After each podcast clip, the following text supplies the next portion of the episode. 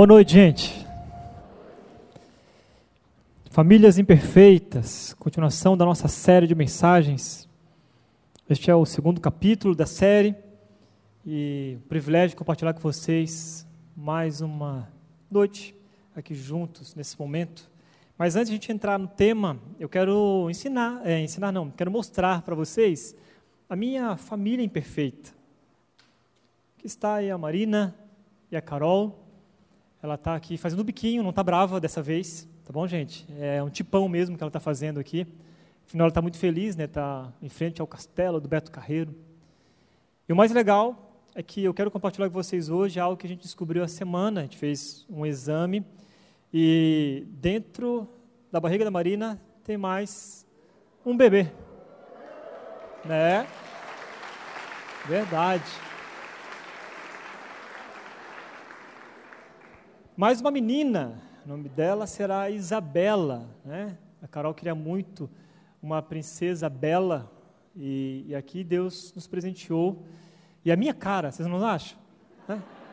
Só pele e osso, impressionante como que Deus é bom, né? E lá no exame o médico mostrou assim o rostinho de frente dela, falou: "Ó, oh, a caveirinha dela. Olha só, estou reconhecendo. Sou parecido comigo mesmo." E ó, o sonho da Carol, assim, ela queria muito tivesse uma irmãzinha, chama Bela, mas ela falou, mas pai, se, se for um menininho, eh, se for menina, podia chamar ela de Bela. A gente pensou, Bela, Bela, Isabela, né? E ela falou assim, mas se for menino, pode ser Batman.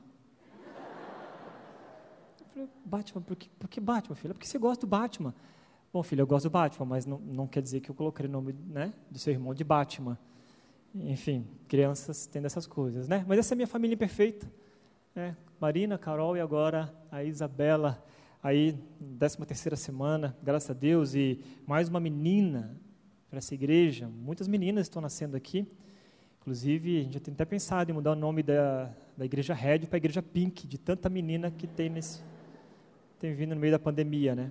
Pandemia redendo. Ainda não acabou. Se é que vocês me entendem. Bom, famílias imperfeitas. Na semana passada, começamos dizendo que família perfeita só existe em foto no Instagram. A gente aprendeu isso. Você não tem uma família perfeita, e nem eu, e nem outros que passaram, tiveram. A nossa família, a nossa família, com todos os seus defeitos e dificuldades. Mas o mais importante que vimos e compreendemos semana passada é que somente Jesus pode fazer das nossas famílias imperfeitas famílias transformadas. E pelo fato de sermos imperfeitos, sempre erramos uns para com os outros, e é praticamente impossível passar um dia sem magoar alguém ou sem deixar o outro triste, irritado ou bravo. Nós somos decepcionados e decepcionamos constantemente. Talvez em algum momento da vida, se você se relaciona comigo e nós temos né, um relacionamento, você vai ser decepcionado por mim. Talvez você vai me decepcionar. Não tem jeito e essa é algo que eu, que eu tenho certeza absoluta. Então, deixa eu te fazer uma pergunta no início da mensagem de hoje. É, se alguém alguma vez já te feriu? Talvez essa resposta já tenho, eu já, já saiba, porque certamente quase 100% de pessoas aqui já foram feridas por alguém, já foram decepcionadas por alguém. Alguém já mentiu para você, alguém te traiu, te decepcionou, ah, quebrou a confiança que você depositou nele, de repente um amigo te esfaqueou pelas costas, aquilo, aquele que você confiava tanto, um sócio te traiu, te custou muito dinheiro, talvez ainda custe, é, custou também emocionalmente.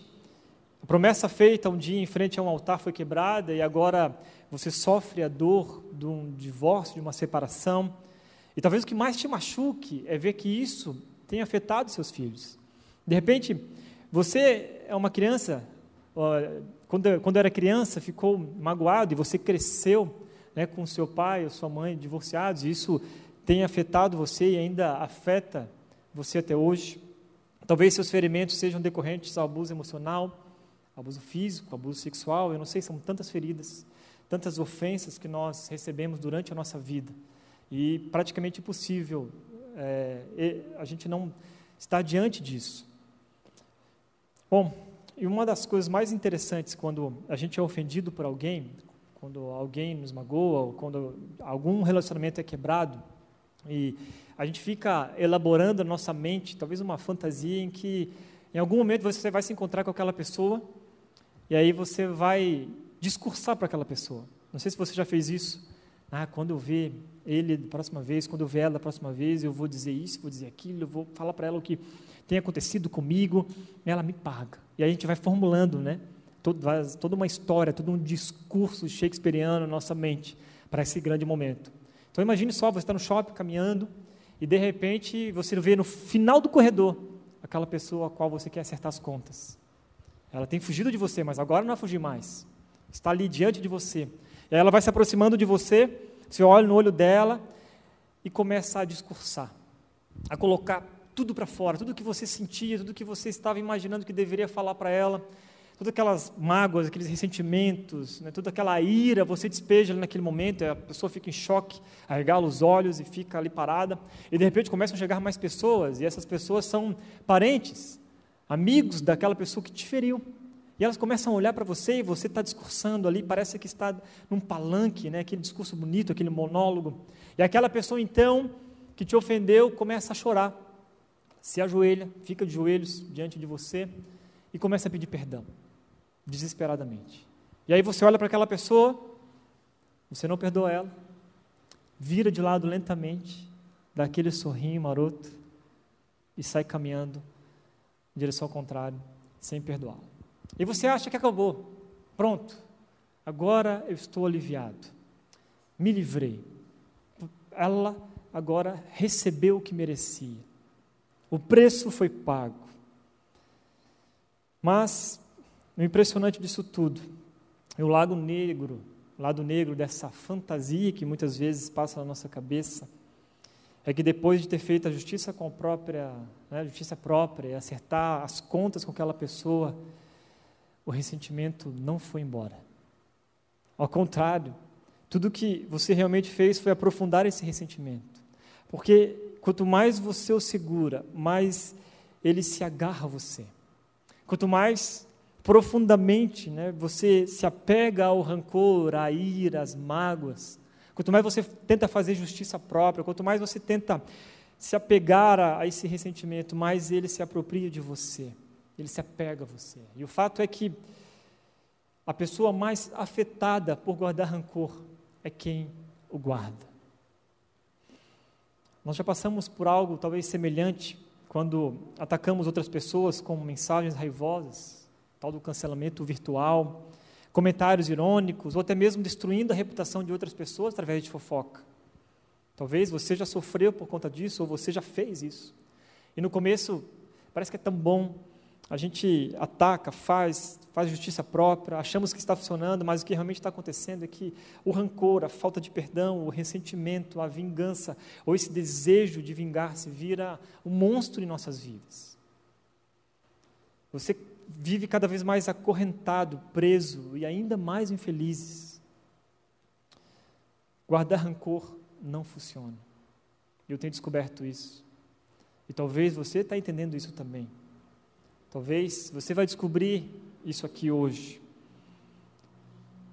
Mas existe uma maneira melhor de viver, uma maneira que trará liberdade para as suas vidas, e, e é sobre isso que nós vamos ver aqui hoje através da palavra de Deus, porque talvez alguns de nós carregamos esse ressentimento por tanto tempo e, e porque carregamos tanto tempo a gente nem sabe mais de onde veio ou por que nós estamos assim dessa maneira. Eu estava lendo uma pesquisa da Unifesp, onde a coordenadora do Departamento de Qualidade de Vida investigou 600 casos, pessoas, pacientes internados nos hospitais na cidade de São Paulo, e eles tinham diagnósticos de infarto e insuficiência renal. E a maioria relatou um episódio de estresse emocional com ressentimentos há seis meses, a um ano e meio antes disso tudo, antes destes diagnósticos. E a pesquisadora diz o seguinte: desemprego, morte, mudanças de residência, divórcio. As pesquisas mostram que seis meses a um ano e meio depois que você teve mágoa ou ressentimento de alguma forma, você tende a desenvolver um tumor. Interessante que para a ciência, perdoar e deixar a vida mais leve é um dos muitos segredos da felicidade. Mas embora o perdão tenha um efeito positivo e saudável na vida daquele, daquela pessoa que libera o perdão, esse não é um motivo bíblico para o perdão. Não tem a ver com isso, mas a boa notícia hoje é que Deus entende a gente. Deus sabe o que nós estamos passando. Deus nos conhece perfeitamente. E Ele deu uma maneira muito melhor para a gente se livrar do que ficar guardando mágoa, ressentimento, esse desejo de vingar-se, que é através do perdão, o perdão bíblico. E por causa das dificuldades que nós temos é, de liberar perdão ou de pedir perdão, eu quero compartilhar com vocês de uma maneira bem prática sobre o que o perdão não é. Primeiro a gente vai entender isso, o que, que o perdão não é. E talvez essa seja uma das barreiras né, que a gente tem ao longo da nossa vida. Primeiro, o perdão não é aprovar ou permitir o pecado. Não tem a ver com isso. Não é dizer, ah, está tudo bem, ah, não, é, não foi nada, nada aconteceu, faz parte, todo mundo erra. Não é amenizar algo, é algo que aconteceu contra você, não tem a ver com isso. Não é amenizar o pecado, é sim um grande problema, afinal, Deus enviou seu Filho, Jesus, para morrer no nosso lugar por conta dos nossos pecados. Então, é algo muito grande. O perdão também não é esperar por um pedido de perdão. Muita gente diz: não, eu vou resolver meus conflitos, as minhas tretas, se ele vier pedir perdão para mim. Então a gente se enche de orgulho e espera que o outro peça perdão. Mas talvez, e eu vou te decepcionar agora, talvez existem pessoas que nunca vão te pedir perdão na vida. Tem gente que vai mudar de cidade, né, vai mudar de trabalho, vai mudar de país, sem te pedir perdão. Tem gente que vai morrer sem te pedir perdão. Mas o fato é que a gente perdoa, sem esperar que o outro peça. Perdão não é esquecer o que aconteceu. Talvez esse seja um dos grandes mitos da vida cristã. Vamos perdoar e vamos esquecer. Não, a gente não tem amnésia espiritual. Mas a gente perdoa e aquilo não nos atinge mais. A gente não, não leva mais aquilo em consideração. Assim como Deus não, não interage conosco por causa dos nossos pecados, daquilo que a gente fez, né? mas Ele interage conosco baseado no que Cristo fez por mim e por você na cruz. E assim também fazemos com o próximo. Perdão não é deixar de sentir dor. Só porque dói não significa que você falhou em perdoar. Você perdoa, mas ainda a dor existe. Demora para sarar. Assim como uma ferida né, que machuca, talvez com o tempo, exige tempo para aquilo passar, mas você perdoa, você libera o perdão. Perdão também não é negligenciar a justiça. Você pode perdoar alguém e chamar a polícia para prendê-lo. É isso. Se tem que pagar, né, se, se cometeu algum crime, tem que pagar. Você pode perdoar, eu te perdoo, mas você cometeu um crime, agora você precisa pagar por esse crime. O perdão também não é restaurar a confiança. De fato, a confiança é construída lentamente. Né? Quando nós conhecemos uma pessoa, a gente vai se relacionando com ela e aquela confiança ela, ela vai crescendo ao longo prazo. Só que é muito fácil perdê-la. Confiança é construída lentamente, mas também se perde rapidamente. Por isso, quando uma confiança é quebrada, aos poucos a gente pode ir restaurando ela, mas é algo lento. Então, se o perdão não é tudo isso, o que o perdão é? Por que eu preciso perdoar? Uma das coisas que eu descobri é que o perdão ele é libertador. Ele não liberta o ofensor como muitos pensam, mas liberta o ofendido. A gente se livra. O perdão funciona como um grande alicate divino que corta as correntes do passado, libera né, você do câncer do ressentimento, de todas as mágoas. Você não precisa continuar acumulando ressentimento. Você não precisa viver dessa forma, cheio de amargura. É possível viver sem isso. É possível viver sem ressentimento pelo mal que foi feito a você. Isso é algo incrível. E a única maneira de ser livre, de quebrar essas correntes que nos prendem a essa experiência ruim que nós tivemos, é por meio do perdão. Então hoje eu quero mostrar para você o quanto a Bíblia leva isso a sério, o quanto Jesus leva o perdão a sério. O primeiro texto que eu quero compartilhar com você está lá em Efésios capítulo 4, versículo 31 e 32. Esse texto que a gente vai ler, eu vou projetar aqui, mas se você quiser anotar aí também e abrir, Efésios 4, 31, 32, a gente vai encontrar uma carta escrita por, por Paulo, o famoso apóstolo Paulo, a uma comunidade de cristãos que vivia em uma cidade conhecida como Éfeso. E ele escreve essa carta, 62 depois é, de Cristo, que diz assim: Livrem-se de toda amargura, raiva, ira, das palavras ásperas e da calúnia, e de todo tipo de maldade. Em vez disso, sejam bondosos e tenham compaixão uns dos outros, perdoando-se. Uma pausa aqui. Se a gente tivesse uma conversa com Paulo, batendo um papo com Paulo sobre perdão, e ele estivesse dizendo isso, a gente ia interromper ele. Tá, Paulo, espera, só um pouquinho. A gente gosta de interromper as pessoas antes delas concluírem, né? E aí, Paulo, eu sei disso. Ah, livre-se da amargura, da raiva, da ira. Eu sei de tudo isso, eu sei. Porque é ruim ficar amargurado. Isso você concorda comigo? É ruim viver uma vida cheia de ressentimento, de ódio, de relacionamentos quebrados, a gente não conseguir botar a cabeça no travesseiro tranquilo porque fica lembrando daquela pessoa que fez mal. É horrível isso. Paulo, você não está me dizendo nada de novo, nada que eu não saiba, eu sei de tudo isso, mas o que eu quero saber aqui é o como. Como eu me livro de toda a raiva que sinto? Como que eu me livro de toda esta mágoa? Como, como quebro essas correntes de amargura? Como me livro de tudo que me faz ficar doente emocionalmente todos os dias? E aí Paulo responde.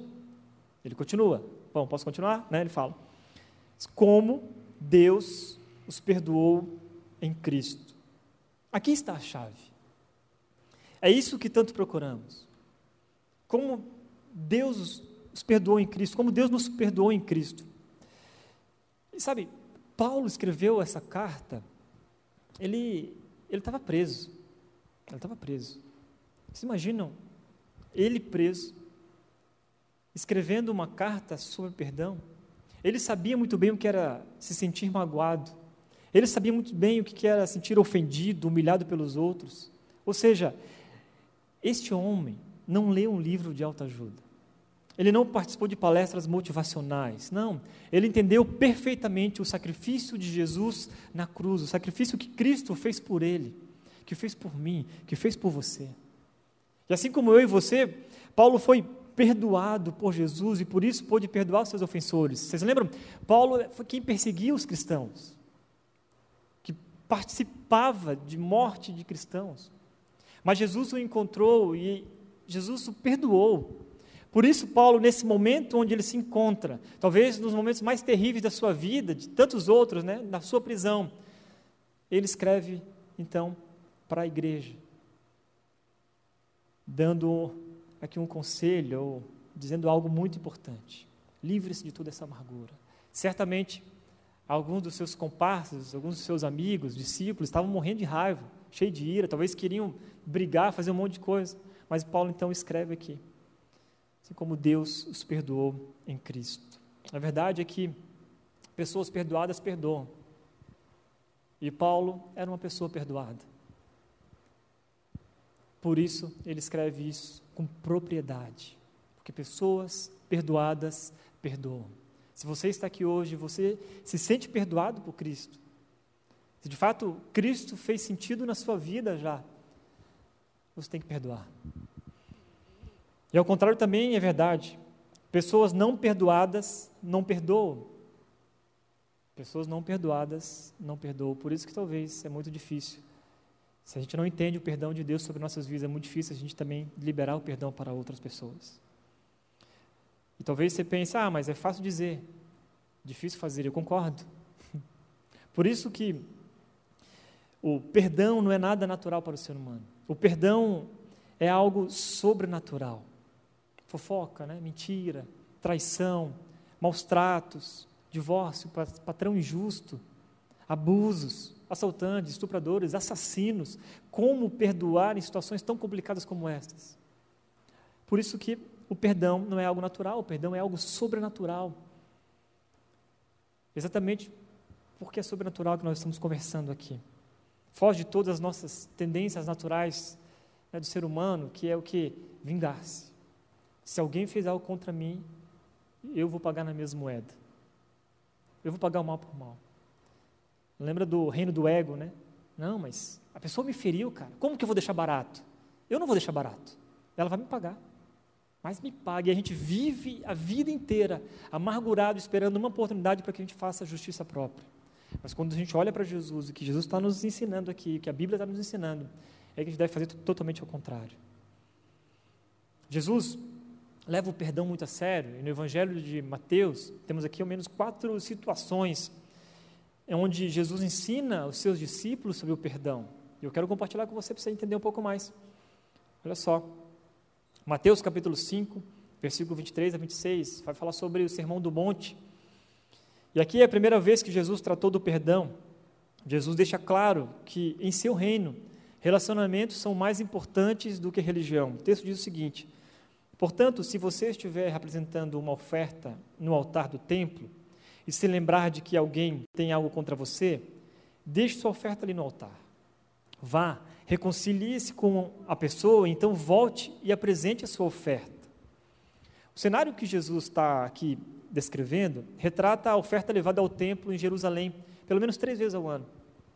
E o que Jesus está dizendo é: ó, vocês estão vindo para cá ofertar, mas quero dizer o seguinte: se tiver alguma treta com alguém, tiver algum atrito com alguém, se tiver algo que você precisa resolver com outra pessoa, não oferta agora não.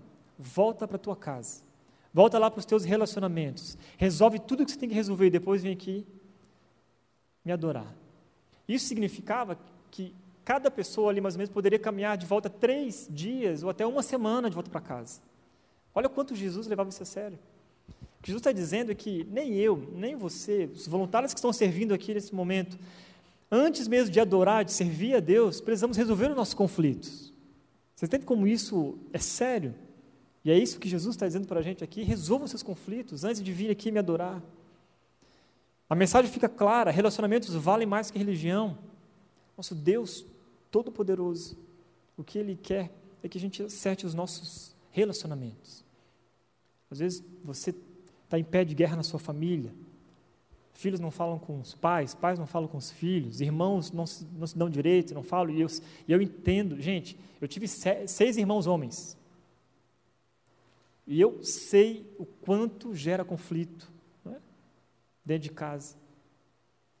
Eu sei, estava conversando com os meninos aqui do som, que na minha, na minha casa existia apenas uma gaveta de cueca e meia. Você sabe como é que é? Você já batalhou por cueca e meia na vida? Era uma guerra profunda. E ali era o primeiro que chegasse pegava as melhores, né? Uma única gaveta. Já comentei uma vez que perfume para mim eu só fui descobrir que durava há, mais de um mês quando eu fui para o seminário. Porque todo mundo usava. Sabe aquele lance de, de você chegar em casa querendo pegar uma blusa e não achar? Talvez aqui muitos já passaram por isso. Daí eu tinha que ligar para 53 irmãos para descobrir quem estava que com a minha blusa. Depois eles foram crescendo, ficaram mais gordinhos do que eu, e aí eu, me dei bem. Né? Mas, cara, gera conflito. Relacionamento gera conflitos, não tem jeito. Mas o que Jesus está dizendo para a gente, olha, antes de vir me adorar, antes de vir servir, antes de vir ofertar alguma coisa, resolva os seus conflitos. Resolva os seus conflitos. Mateus capítulo 6, versículo 14 e 15, vai falar sobre a oração do Pai Nosso, uma oração tão conhecida, e aqui é a segunda vez que Jesus trata do perdão, ainda no Sermão do Monte, né? E ele diz no final da oração: Seu Pai Celestial os perdoará se perdoarem aqueles que pecam contra vocês. Mas, se vocês se recusarem a perdoar os outros, seu Pai não perdoará seus pecados. Né? Perdoa as nossas ofensas, assim como nós perdoamos a quem nos tem ofendidos. Olha que oração é essa. E Jesus termina com, essa afirmação aqui. Pai Celestial os perdoará se perdoarem aqueles que pecam contra vocês, mas se vocês se recusarem a perdoar os outros, seu Pai não perdoará os seus pecados. Jesus está dizendo: olha, é muito sério isso aqui. A mensagem aqui é essa: a medida do perdão solicitado é proporcional ao perdão concedido. Em Mateus capítulo 18, versículo 15 a 20, ele vai nos ensinar como é, tratar o perdão e restauração de um irmão que está em pecado. Aqui é a pessoa ofendida que toma a iniciativa. Ele diz: se um irmão pecar contra você, fale com ele em particular e chame-lhe a atenção para o erro. Se ele ouvir, você terá recuperado seu irmão. Se alguém pega contra você, você não vai falar para outra pessoa. Não é focar, viu? Ah, você não sabe o que o cara fez comigo. Não é? Natureza nossa é o quê? Procurar os amigos, os outros relacionamentos para fofocar e falar, né? Antes de falar com aquela pessoa que nos ofendeu. Mas não, o que Jesus está nos ensinando aqui é vai, procura essa pessoa. Tome a iniciativa, vá atrás dela. Para haver reconciliação, ajustar os relacionamentos quebrados. Jesus nos ensina a dar o primeiro passo. Em Mateus capítulo 18, versículo 23 até o 26, é a parábola do perdão. Que conta né, que um servo tinha uma dívida enorme com o rei, impagável, uma dívida impossível de ser paga. E devia cerca de 10 mil talentos, e num cálculo aí, que eu estava pesquisando e fazendo, se fosse um salário, né, se o nosso salário o salário atual da época fosse, vamos dizer, 50 dólares a dia, ele devia cerca de 3 bilhões de dólares. Era uma dívida absurda. E o rei, diante da dívida impagável, ordenou que ele e a família fossem vendidos. Oh, vocês vão ser vendidos porque você não consegue me pagar. Então ele implora o perdão. Ele diz: Não, me perdoa, pelo amor de Deus. Não, olha, eu, eu, eu vou pagar. Olha, o cara ainda é meio sem noção, né? É impossível de ser paga. Só que o rei se compadece dele. O rei perdoa ele. Tá bom, eu vou te, te perdoo então, perdoa toda a dívida. E aí ele sai feliz. Só que no caminho ele encontra o servo. O cara devia para ele cerca de 100 denários, no cálculo aí, né, nos dias de hoje, 3, 3 mil dólares, mais ou menos. E aí ele pega o conservo pelo pescoço e fala: Seu infeliz miserável, você me deve e não me paga. Eu quero assim o cara pede perdão, o conservo pede desculpa, olha, não, eu vou, eu, eu vou trabalhar mais para poder te pagar, eu, eu quero te pagar. E ele fala, não vai pagar a coisa nenhuma, você vai ser preso. E aí ele manda o cara para a prisão. E interessante nessa história é que nos mostra que aquele servo malvado, ele não entendeu o que era o perdão. Ele não se sentia perdoado pelo rei, ou ele não se sentiu perdoado pelo rei. Por isso ele não conseguiu perdoar o conservo que devia muito menos, e é isso que Jesus fez por nós. A nossa dívida é impagável. É impagável. A gente não consegue pagar o preço dos nossos pecados, mas Jesus pagou. E o que Jesus está ensinando aqui é isso agora. Eu perdoei todos os seus pecados, e agora você vai perdoar quem tem te ofendido?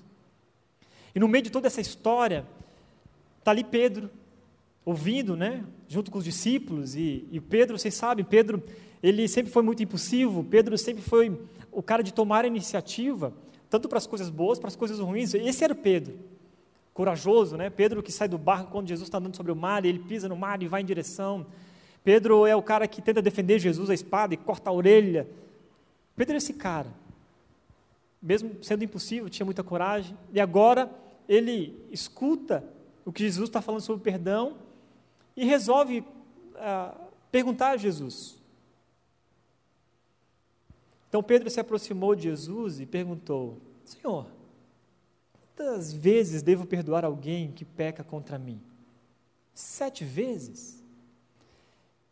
Pedro acha que entendeu o recado. Ele percebe em sua pergunta uma referência direta a uma das situações tratadas por Jesus. Ele fala: opa, entendi o recado. Perdão para Jesus é muito importante. E aí ele, a gente pode imaginar Pedro sorrindo e, e quando ele responde, né, Jesus, a gente tem que perdoar então sete vezes. E ele espera, né, uma, aquela, aquele aplauso de Jesus, fala muito bem, Pedro, você entendeu, cara. Porque Pedro usa a referência dos rabinos que diziam que você tinha que perdoar três vezes. Na quarta, não mais. E aí o que Pedro faz? Ele sabia de matemática, falou, opa, você tem que perdoar três vezes, então eu vou dobrar, dobro aqui a meta do perdão e coloco mais um, que é o número da perfeição, é sete, né? E aí Pedro, de novo, né, sorridente, aquela coisa toda, esperando que Jesus fale algo, e diante da resposta de Jesus, Pedro se decepciona tremendamente, porque Jesus diz para ele, Pedro, não sete vezes, mas setenta vezes sete. Você consegue imaginar a cara de Pedro nesse momento? Ah, não acredito, cara, mais uma bola fora. Diante de todo mundo ali dos, dos discípulos, né? E o que Jesus está ensinando para Pedro aqui, ele usa uma, uma hipérbole, um exagero, para mais uma vez ressaltar a seriedade do perdão. A ideia não é numerar as ofensas, né? pegar um caderninho e falar 478, vamos lá, minha esposa Marina, ah, 489, quase 490, agora não perdoa mais. Não, Jesus não quer, não quer que você fique com um caderninho né, ali contando. Jesus ensina que o perdão tem que ser sem limite. Ou seja, se você está contando, é porque você não está perdoando. Essa é a resposta de Jesus para Pedro. Jesus inverte a inclinação natural nossa, né, do ser humano, de vingança ilimitada, com seu perdão, com sua mensagem sobrenatural do perdão ilimitado. É isso que Jesus nos ensina aqui. Ele demonstrou o seu perdão ilimitado, vindo ao mundo morrendo em nosso lugar numa cruz, pagando o preço pelos meus e seus pecados. Um perdão ilimitado, um preço que jamais poderíamos pagar. Jamais. Aliás, a cruz é o símbolo religioso mais conhecido do mundo. Esse símbolo maravilhoso, e não há cultura ou religião que não conheça. É, ele está aí nas igrejas, nas catedrais, as bandeiras de países, está tatuado nas peles de pessoas, um símbolo que é tão conhecido. Mas pense comigo só um momento sobre a cruz e, e o preço que Jesus pagou, perdoando os nossos pecados. Imagine a crucificação. Pelo que a gente aprendeu, com esse evento, em algumas exposições, eles colocam a cruz no lugar mais alto possível, né? aquelas imagens, as fotos, a cruz muito alta, em 8 metros, 9 metros de altura. E a verdade é que, estudando sobre a crucificação, era mais um método de tortura do Império Romano, e não um ato religioso ou espiritual da época. E os, o Império Romano queria transmitir uma mensagem psicológica poderosa, cada vez que fosse que alguém fosse crucificado. Então, a cruz não estava tão alta. A cruz ficava a cerca de dois metros, mais ou menos, mais próximo possível das pessoas. Para que cada pessoa que tivesse encontro com a crucificação pudesse entender uma mensagem do Império Romano, que era: olha, aproxime-se, veja, é isso que vai acontecer se você fizer alguma coisa contra o Império Romano. Então era algo pessoal. O Império Romano queria que aquilo fosse algo muito pessoal, o mais próximo possível. E o mais interessante é que a crucificação de Jesus não deveria ter sido diferente. No entanto, enquanto Jesus estava morrendo, outro reino muito maior do que o reino de Roma estava enviando uma mensagem, uma mensagem alta e clara. O reino dos céus enviou uma mensagem linda, poderosa. Estava dizendo: olha, aproxime-se, veja o que está acontecendo aqui neste lugar. O Salvador do mundo está aqui, perdoando todas as suas ofensas, todos os seus pecados. É aqui que há libertação. Esse evento nos coloca em uma condição única de pecadores e somos todos pecadores e ainda assim, por tudo que nós fizemos, por tudo que nós fizemos, Jesus morreu no nosso lugar naquela cruz pagou o preço. É disso que se trata o amor e o perdão de Deus. Tim Keller diz o seguinte: em qualquer relacionamento onde existe algum dano ou prejuízo, o custo será pago para alguém. Então não importa o que você fez, não importa o quão pecador ou justo você pense que é, não importa o quão próximo ou distante você se sinta de Deus, não importa o que aconteceu na sua família, não importa o quanto mal te fizeram ou quanto mal você fez a alguém. Jesus te perdoa. O custo já foi pago. E se você receber e abraçar esse perdão, algo maravilhoso vai acontecer na sua vida, na sua história, na vida da sua família. Entenda, à medida que recebemos e assimilamos o perdão concedido por Jesus, Cristo, naquela cruz pesada, à medida que entendemos isso, podemos perdoar as pessoas que nos feriram. Por isso, o perdão é muito mais do que um mero ato da vontade humana. É mais do que apenas uma decisão da sua vontade, é um assunto espiritual. Começa entendendo o tamanho do sacrifício que Jesus fez na cruz por nós. E a partir desse momento, a gente vai começar então a entender o perdão de Deus, porque aqueles que foram perdoados por Jesus podem então perdoar. Então, não há nada que uma pessoa perdoada não possa perdoar. Não há nada. Eu não estou dizendo que é fácil. Em nenhum momento eu disse aqui que é fácil. Mas não há nada neste mundo que uma pessoa perdoada não possa perdoar. Mas infelizmente, por não entendermos ou aceitarmos a dimensão desse sacrifício de Jesus, a gente não entende o tamanho da dívida que foi paga por nós. É uma dívida impagável. Mas não devemos fazer como aquele servo maldoso. Jesus nos perdoou e agora eu preciso virar, ser esse canal de perdão. O perdão precisa fluir de mim. De tal modo que você perdoa sem ao menos perceber que está perdoando. Porque você já entendeu. Você entendeu que por você seria impossível, mas por causa de Jesus. Porque é algo sobrenatural, sim, é possível, é pela fé. Inclusive, inclusive, em um dos encontros com Jesus, quando Jesus está falando sobre perdão, os discípulos falam: Jesus, aumenta a nossa fé. Aumenta a nossa fé, porque é tão difícil. E é isso, que o perdão é algo sobrenatural. Que Jesus possa aumentar a fé de vocês, a minha fé, a perdoar aqueles que têm nos ferido, nos ofendido.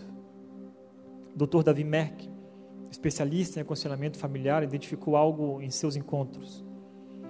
Ele diz: um dos maiores problemas que afligem relacionamentos familiares são as mágoas e a falta de perdão. Talvez você chegou aqui hoje mediante esses grandes problemas na sua vida. Mágoas, em cima de mágoas, ressentimentos, isso tem te consumido fazendo com que o seu relacionamento familiar não esteja em paz. Na verdade, ao contrário, está um caos por conta disso. Precisa resolver esses conflitos. Ele continua. Nos aconselhamentos entre casais, notamos uma tendência diabólica que começou no Éden. Um cônjuge culpa o outro e tenta salvar a sua pele. E não é só com cônjuge, é um irmão, é um pai, é um filho, é um amigo, um culpa o outro o tempo todo. Ao invés de resolver os conflitos, ao invés de imitarmos a Jesus, perdoando uns aos outros, como também fomos perdoados, imitamos muito mais o acusador, Satanás, o diabo. Não abrimos mão né, do nosso reino do ego, somos orgulhosos, e por conta disso tudo não liberamos o perdão. E o que toma conta do nosso coração é a ira, o ressentimento e tudo aquilo que nos afasta dos nossos relacionamentos e tem nos afastado de Deus também. Afinal, pessoas perdoadas perdoam. Talvez nesse na sua vida, né, na sua caminhada, você tenha acumulado algumas mágoas profundas. Talvez começou com coisinha pequena. Igual uma vez um pastor amigo meu aconselhando um casal, uma briga muito séria, o relacionamento deles estava um caos. E a principal briga era que ela queria que o papel higiênico ficasse por cima do banheiro, né? No banheiro ali. Sabe, no rolinho, que o papel higiênico ficasse por cima. E ele queria que o papel higiênico ficasse por baixo. E toda vez que iam no banheiro, um ficava, hum, não acredito, hum, não acredito. Hum. Você tem noção disso? E aí ele dizia, não, é porque, ela dizia, é porque o papel higiênico é por cima, para cortar é mais fácil. Ele dizia, não, mas é por baixo porque é mais rápido. Cara. E a gente vai conversando com as pessoas, nos aconselhamentos, vai descobrindo que essas pequenas coisas só tapam as coisas mais profundas da vida. Mas a gente vai brigando por qualquer coisa e vai acumulando essas mágoas e ressentimentos, às vezes, muitas vezes tolos. Ontem mesmo eu falei para escolhi a minha roupa, a Marina está aqui e ela passou pela sala, viu a minha camisa que eu estava usando, e ela perguntou, amor, já escolheu? Ela já sabia qual era a roupa que eu tinha escolhido, né? Já escolheu a sua roupa para amanhã? Eu falei, já, amor. É aquela que está na sala? É. Não, não. Como assim não, amor? Eu preparei para aquilo, eu estava imaginando que seria aquela roupa. Ela falou, não, amor, está muito feia. Eu falei, como assim feia? Mas é a minha roupa, eu vou usar aquela roupa.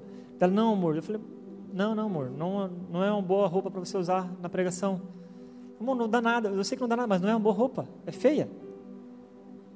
E eu fiquei pensando, meu, por que, que eu vou ficar discutindo por isso, né? Brigar por isso? Não, eu ouvi ela, eu a ouvi, e eu acho que ela tinha razão, né? Estou até agitadinho, não estou, gente? Mas, cara, a gente briga pela roupa que a gente vai usar, a gente briga pelo papel higiênico por cima e por baixo, pela pasta de dente, a gente briga por um monte de coisa. A gente vai batalhando e criando ressentimento, e é engraçado que isso vai ficando na nossa mente, ah não, não vou dar o braço a torcer. Ele que vem para cá, não é ela que vem para Cara, talvez Deus tenha nos chamado aqui nessa noite para a gente crescer, crescer nos nossos relacionamentos, abrir mão do nosso, mais uma vez, o reino do ego, olhar para Jesus. Mas talvez existem feridas muito mais profundas. Muito mais profundas. Só você e Deus talvez saiba.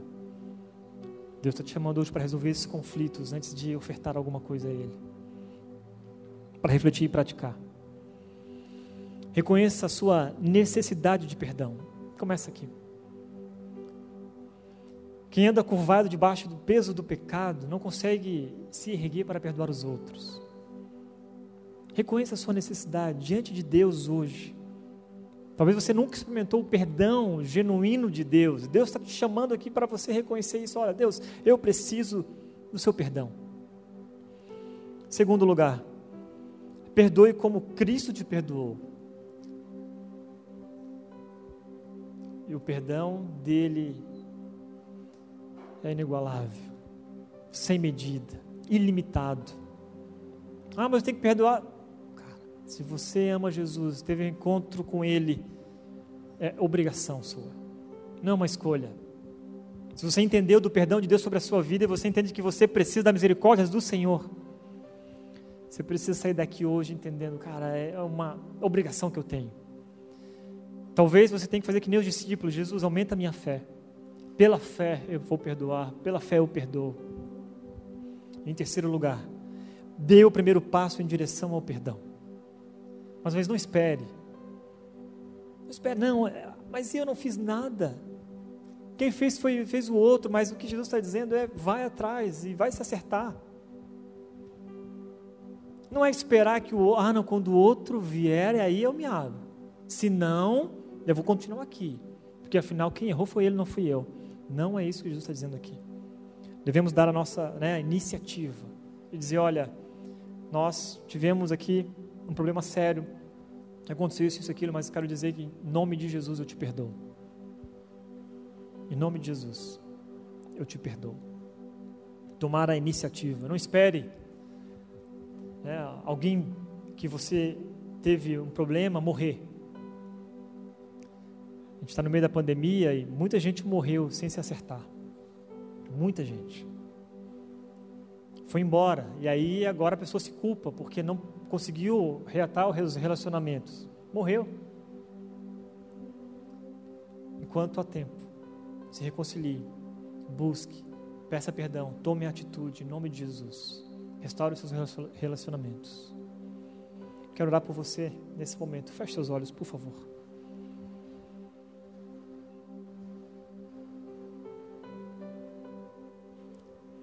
Pare um pouquinho aí e pense. Talvez Deus colocou o nome de alguém. Eu não sei se essa pessoa está aqui ou está em outro lugar, mas Deus te lembrou de alguém que você precisa resolver. E essa oportunidade que você tem aqui, Deus está te dizendo: olha, perdoe. Em meu nome. Em nome de Jesus, perdoe. Pela fé. Não por algo humano, natural, mas por algo divino, sobrenatural. Talvez Deus te trouxe aqui essa noite para lembrar você que você precisa resolver os seus conflitos, as suas pendências.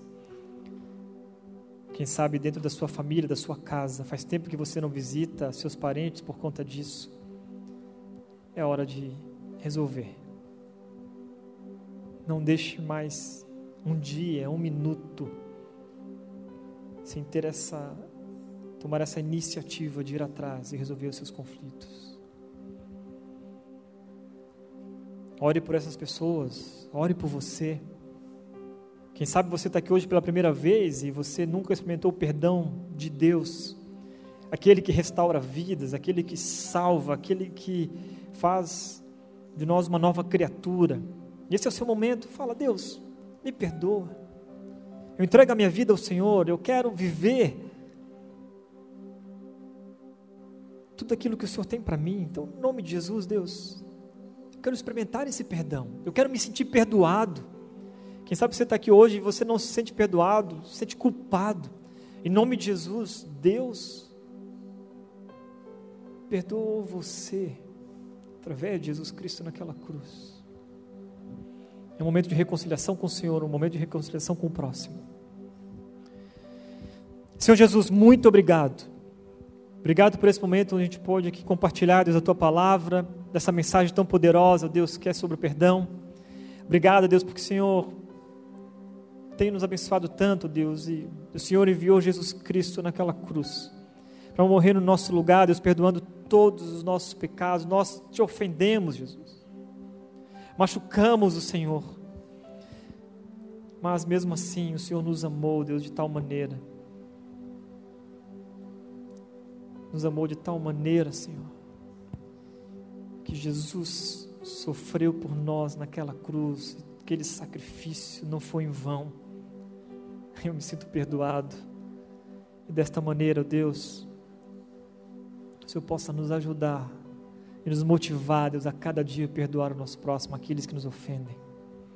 Então, pela tua graça e misericórdia nessa noite, ó Deus, que possamos ter aqui, Deus, famílias transformadas pelo Senhor, perdoadas por Ti, ó Deus.